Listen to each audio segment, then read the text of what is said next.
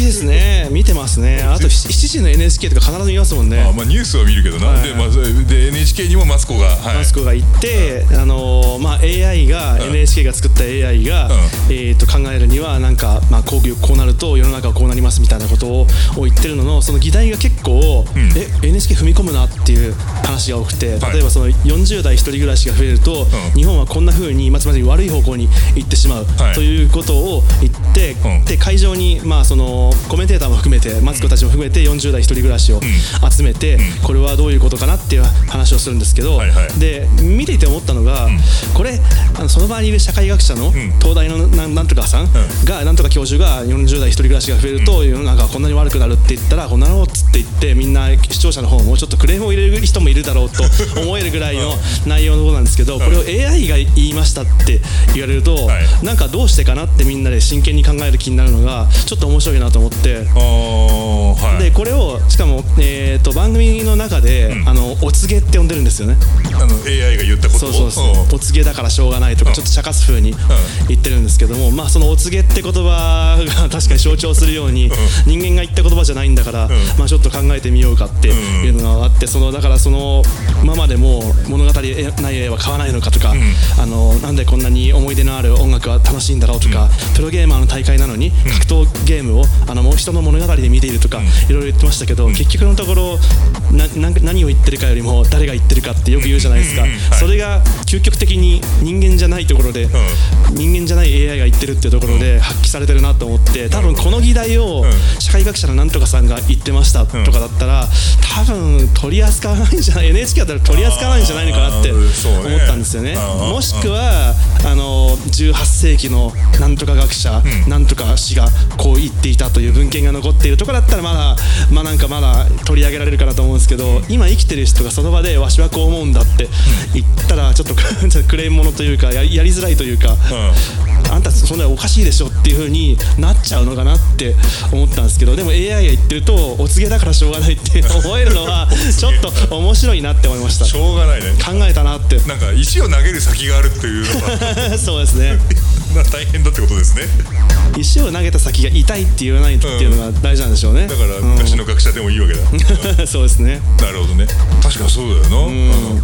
な、あの話ってよくいろんなテーマ扱いますけども、はい。あくまでも私はこういうことを感じたんだだとか、はいはいはい私はこういう体験を通してこういう疑問なんだっていうことを言ってるのが主であって、いやあ俺はもう40代一人暮らしが増えるとあの世の中悪くなると思ってるから今すぐやめろみたいな意見になっちゃうとそうっすねどうだこうだなみたいな話にこうなるわけじゃないですか。YouTube コメント欄がありますしね、うん。そうですそうです。ね。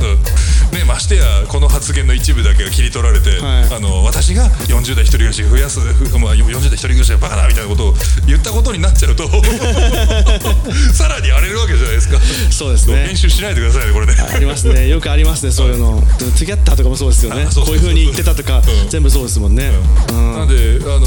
疑問とかテーマが与えられて、みんながワイワイこう、話をするっていうのはなんか議論が深まる感じがあるんだけど一、人がどっちかの意見を代表してこうだって決めつけ的なことを言って、それをぶっ倒すってことになるとなんかただの戦いにしかならんというか。そうですね。よく話題になるトゥギャッターとかでも有名ななんとかさんと有名ななんとかさんが私はこう思うんだけど確かにそう思う。でもこういう事例があるって議論しているっていうところを、ん。関係ない一般の人があすごくいい話を聞いたって言ってまとめてると、結構人気になることがあってもその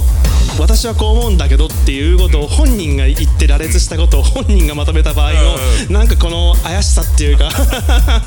本当かみたいな感じのあとなんかこうちゃちゃ入れたくなっちゃう感じのところってありますよね。あるね、本当ねネット上でバトルしたいだけじゃないのかみたいな やり取りもまあ散見されますのであれですけど、まあ大体そういうのはもう最初冒頭見て分かっちゃうからいいかな。みたいな。そうですね。あとネットの、まあ、特に今はツイッターとかですけど、はい。ツイッターとかの議論で、はいすごく真面目な議論をしていてしかもすごくイデオロギーにかかるような深い議論をしていて、どっちかが「ああ確かにその通りだった私が間違えてました」って、これからちょっと考えを改めますって言ってるとこちょっと僕見たことないんで あれって意味あるのかなってちょっと思っちゃうんですよね。いやー、なんだろうな。なんかこうやっぱ相手を攻撃すするのに、あの攻撃的に、えー言い切ってあの決めつけてる感じのものは炎上しやすい、そうですね。うん。あので逆になんだろうあのなんだ俺はこんな風にして後悔してきた。だからお前ら絶対やめとけっていうタイプの言い方ってあんまり炎上しないような気そうでするんそうですねね。もう俺は40代で子供も3人いるけど絶対にやめた方がいいって俺がここで今言った。どそうですね。っちにしろ炎上しそうな気がする。でもやっぱりなんか意見表明をして、うん。それをもう世の中に広く知られるって、うん。自分が立場が上がるっていうか,、んうん。なんか価値が上がるように、他の人から見て感じた場合はこの野郎ってん。なんじゃないですか、それとも僕はこういう失敗をしてきて、うん。宝くじで1億円当たったと思って、うん。もうこれからは楽々の生活だと思ったのにもう回ったことないような親戚がやってきてこうでこうでもう本当に散々な結果になったからこういう風にした方がいいって言ったら多分炎上しないですよね。そうだね。そういうことは。あれじゃあ結局見てる人が、はなんかやられた感じがしてイライラするのか、あの勝手に周りが落ちていくだけで「ああ俺危なかった」って言える。言ってちょっと僕は安全だって読む人が思えるはいかっていう話か、ああなんか相対的な問題ですね。でそういう人格対人格のぶつかり合いが消えるのがお告げなわけね。ああそうですね。そうですね。NHK 考えてんじゃん。NHK すごいなってちょっと思いましたけどお告げって言い方もすごいと思いましたし なんかその番組の中でもこういう風になると要はかなり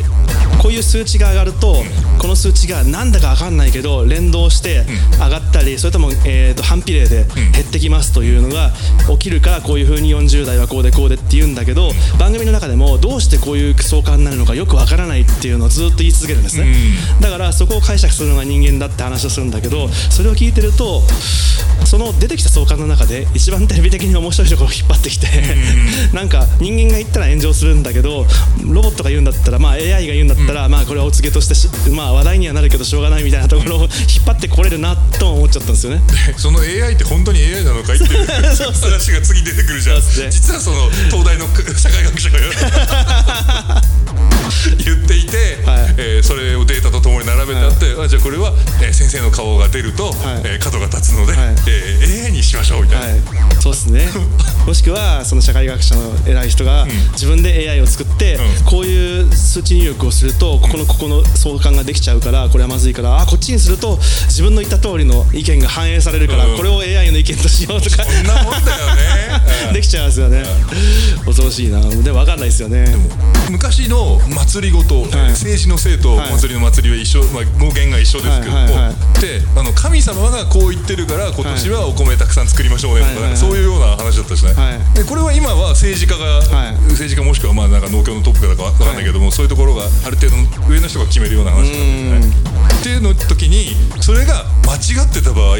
すごい吊るし上げ食うのはそのトップの人じゃん。うんそうですね、うん、お前の政治間違ってたじゃねえかよ、みたいな話になる、はい。でも、えっと、神様がお告げでしたんでっていう話になると その人が少なくとも責任を逃れられるっそうですね。ていう構図じゃないですかこのお告げ AI のお告げって。だってこれ古代の巫女とかもトランス状態に入ってこういうお告げが入ったんじゃっていうのを自分が国をこうしたいと思ってるのって多分に入るじゃないですかおそらく、あのそれとでも神様が言ってるって憑依されたんだって言ってるのの AI の関係はちょっと近いですよね。そうですね。なんでなんで近いかっていうと AI があまりにもわからなすぎるからでしょうね、仕組みが全くわかんないですよね。これなんか最近日経に先月だったかな、はい。持っていったのがあの5のあの世界戦世界戦というかすごい世界一強い5の相手に、はい。あの AI が勝ったって話題になったじゃないですか、はいはい。あれを作ったチームが日経のインタビューで言ったのは、最近はあのちょっと2000年頃のなんとかドットコムっていう会社の乱立みたいに、何でもかんでもドットコムみたいな、うん。インターネットだこれからはインターネットだって言ってるように、なんか情報商材というか企業のあの宣伝文句として AI が使われすぎてて、うん。よくよく調べてみるともう AI でも何でもないものが入りすぎてるからもうちょっと言葉を慎んでほしいみたいなことを 言ってるのがあって面白かったです。まあだって AI ってどこまでがあったら AI かみたいな話って完全にはないんじゃないのかな。ちょっと僕ら素人には全然わからないというか、こういう証拠があるから AI なんですって言われても僕ら素人にはわかんないですし、そうなんだとしか言いようがないですからわかんないですよね。まあそうだよね。うん。わかんない同士で競い合っててわかんない仕組みでわかんないものを作ってるから、余計わかんないというか。なんかそういうのやってるうちはまだまだだなとは思うんだけどね。あのそのうちあれですよ。全世界のなんか世界 AI 協会みたいなの出て そこの認定基準に当てはまってないやつ AI じゃないみたいななる。なるほど。まあ協会で認定するのかもう学術的な論文が出てそれになるのかわかんないわかんないですね。うん、あなんとか機関。が世界なんとか機関が論文で一応トリプル A と判定してるから、えー、とこの AI は信憑性が高そうみたいな。そういうことなんですかね。でもそうすると今度はお前の機関が認定したやつがこんな悪いこと言ってるじゃないか。そっちにお先をぶくんでお告げの方がいいかもしれない